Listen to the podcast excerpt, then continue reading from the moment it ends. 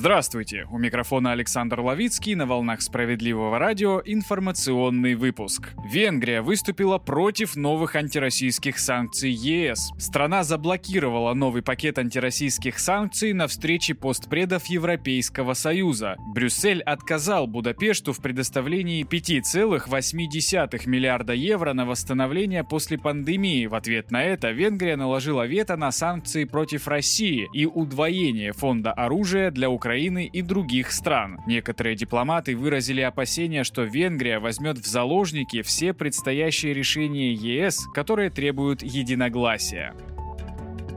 Силуанов спрогнозировал дефицит российского бюджета по итогам 2022 года. Минфин России оценивает дефицит федерального бюджета по итогам 2022 года примерно в 2% ВВП, заявил журналистам глава министерства Антон Силуанов. Поскольку мы сейчас осуществляем большие операции на финансовом рынке и в конце года будут проводиться достаточно значительные объемы бюджетных расходов, в том числе частично в счет расходов следующего года, поэтому в этом этом году мы оцениваем дефицит бюджета около 2% ВВП, сказал Силуанов. В следующем году, добавил он по плану, прогнозируется примерно такой же дефицит.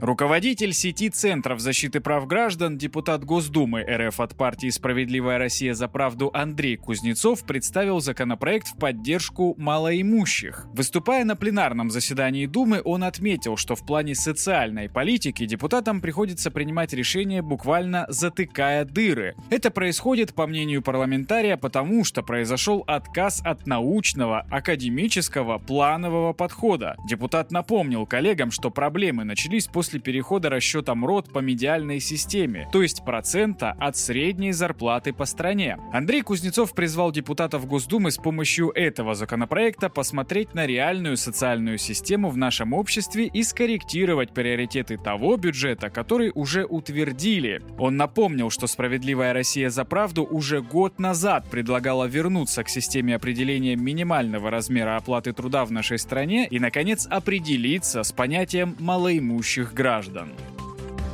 В России появятся новые профессии. Их возникновение связано с развитием беспилотников и их применением в различных сферах жизни. Больше половины россиян, 61%, согласны с тем, что в результате активного применения гражданских дронов появилась необходимость в новых профессиях. Это выяснила лаборатория Касперского в ходе исследования, проведенного с целью узнать, как жители России относятся к использованию беспилотных летательных аппаратов в повседневной жизни. В первую очередь нужны пилоты дронов. В этом убеждены 77% опрошенных россиян. Также в топе операторы систем противодействия беспилотникам и консультанты по применению этих современных технологических разработок. Так считают 57 и 55% россиян соответственно. В числе более необходимых вариантов значатся пилот-фотокорреспондент и пилот-евангелист. Оба, естественно, работают с дронами. Уже сейчас некоторые учебные заведения запускают специальные программы подготовки для специалистов будущего. Например, в университете ИТМО есть программа «Функциональная безопасность беспилотных транспортных средств».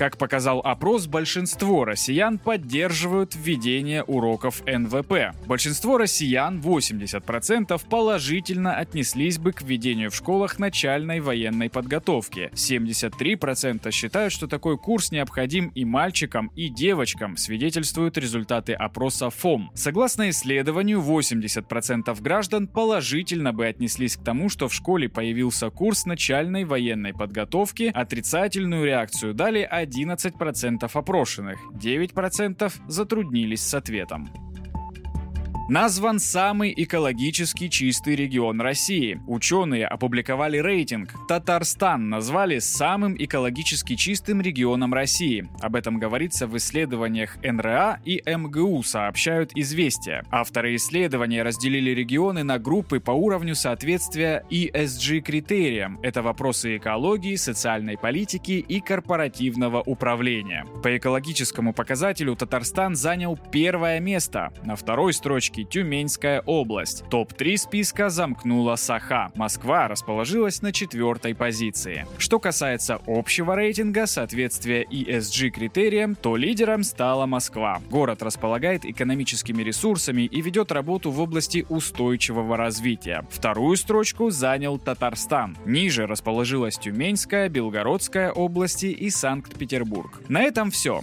Встретимся в следующем часе. С вами был Александр Ловицкий. Оставайтесь с нами.